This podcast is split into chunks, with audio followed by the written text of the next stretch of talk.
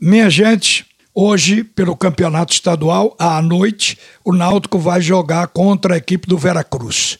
Muita gente deve estar pensando, ué, mas o Náutico não jogou anteontem, terça-feira, pela Copa do Nordeste contra o Atlético de Alagoinhas, um jogo exaustivo, já vai jogar de novo? É bom lembrar que o, os dirigentes dos clubes pernambucanos assumiram compromissos de participação em duas competições que ocupam o mesmo espaço, o mesmo tempo: a Copa do Nordeste e o Campeonato Estadual.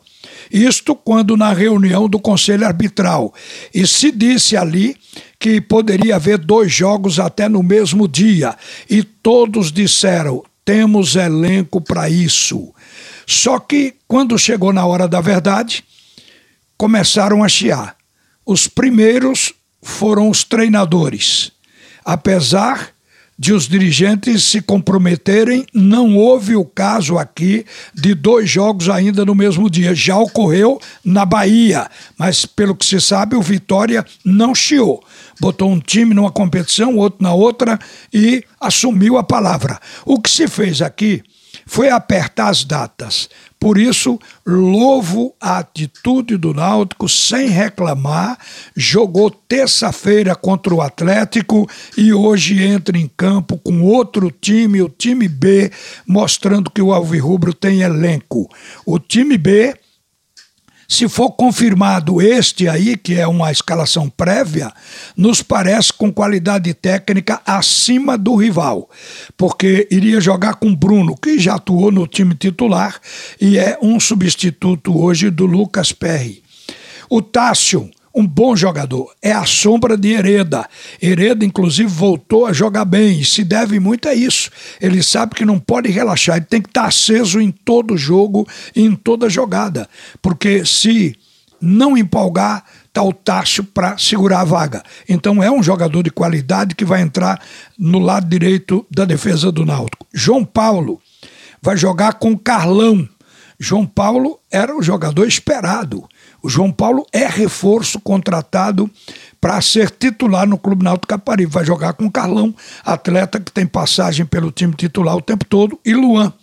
Sem dúvida, um complemento de defesa muito bom.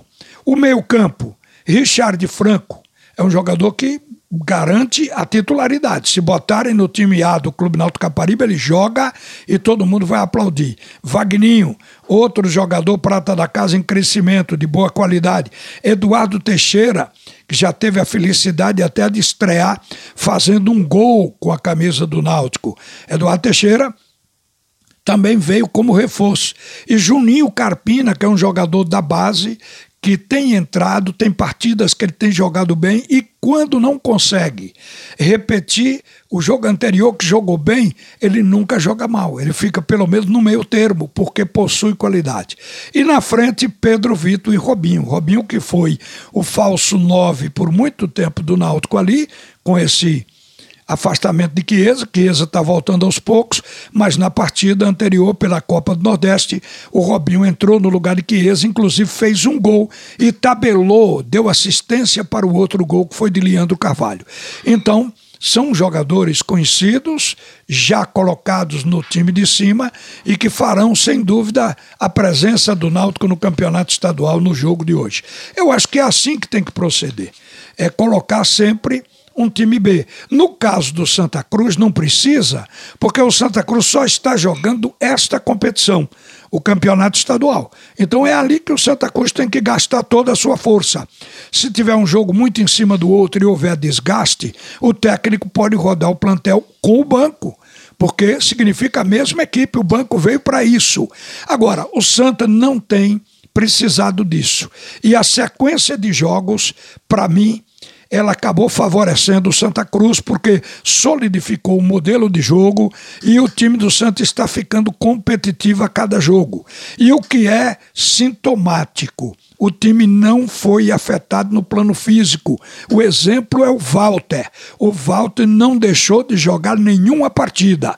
Inclusive, quando não tinha ainda sido adiado o clássico que vai acontecer sábado de Santa Cruz Esporte, a gente sugeria que no jogo com o Salgueiro descansasse o Walter, senão ele não aguentaria o clássico. O técnico não abriu mão, ele quis o Walter no jogo.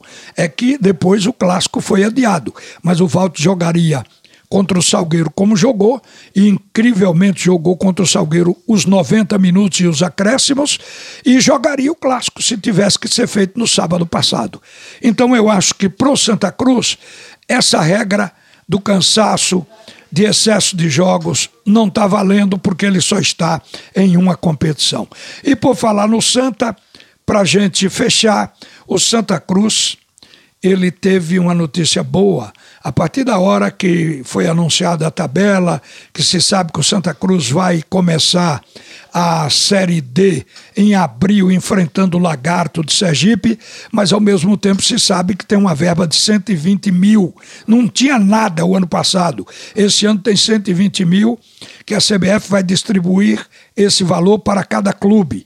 E, além disso, vai ter uma premiação para aqueles quatro que chegarem e se classificarem no final. A CBF resolveu sair da sua retranca, abrir o cofre e pagar passagens, hospedagem, arbitragem. Ela vai ter um custo com a Série D. E, além disso, da premiação de 120 mil reais para cada equipe, tem para o campeão, no final da Série D, 320 mil reais e mais um automóvel. Esse automóvel, seguramente, que é para o clube vender. Esse automóvel é de patrocinador da CBF. O vice vai receber 250 mil e mais um carro também. O terceiro colocado, 150 mil, e o quarto colocado recebe 100 mil reais. Então, a Série D, pelo menos, está aí acenando com essa graninha que todo o dinheiro que entra para quem está numa situação do Santa Cruz e de clubes da Série D é muito importante e deve ser, sem dúvida, comemorado. Minha gente, vem agora o segundo tempo do assunto é futebol com Haroldo Costa e todo o escrete de ouro.